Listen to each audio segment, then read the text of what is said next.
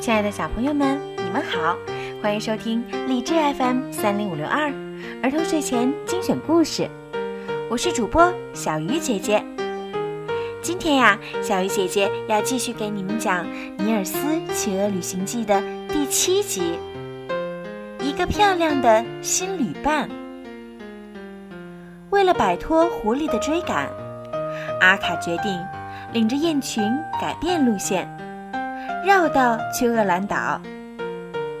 一路上，他们历经艰辛，总算来到了厄兰岛最南端的奥登比庄园。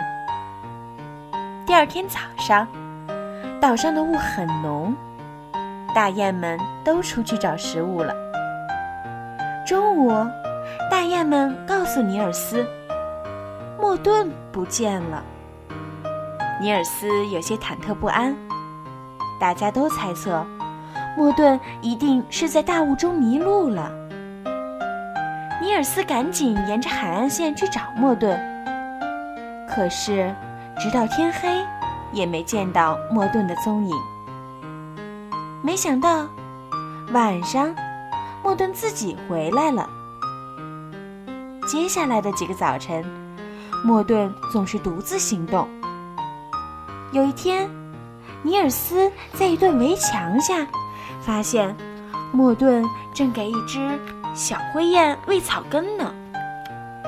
原来，小灰雁的翅膀受伤了，是莫顿救了它，并一直照顾它。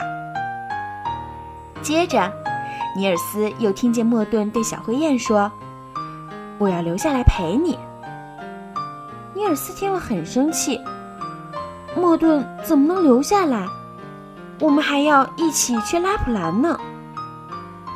等莫顿走后，尼尔斯走进小灰雁，本想指责他几句，可是见到他，却一句话也说不出来了。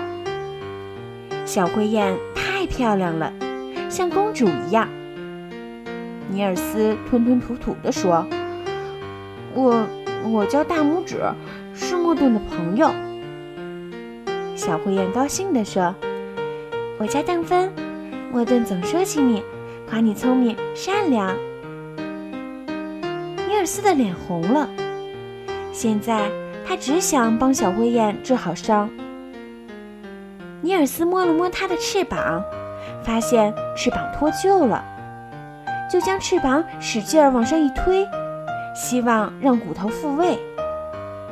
没想到。小灰雁惨叫一声就昏倒了。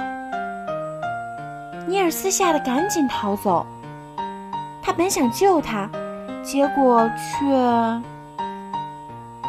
第二天，大雾散了，阿卡决定继续飞行。莫顿无奈地跟在他们身后，飞得很慢。突然，他又掉头飞到了小灰雁那里。等芬高兴地对莫顿说：“幸亏大拇指帮我把骨头复位，现在我全好了。”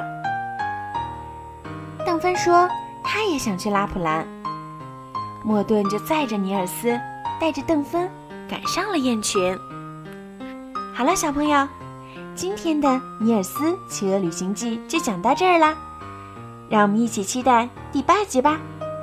好了，孩子们，晚安。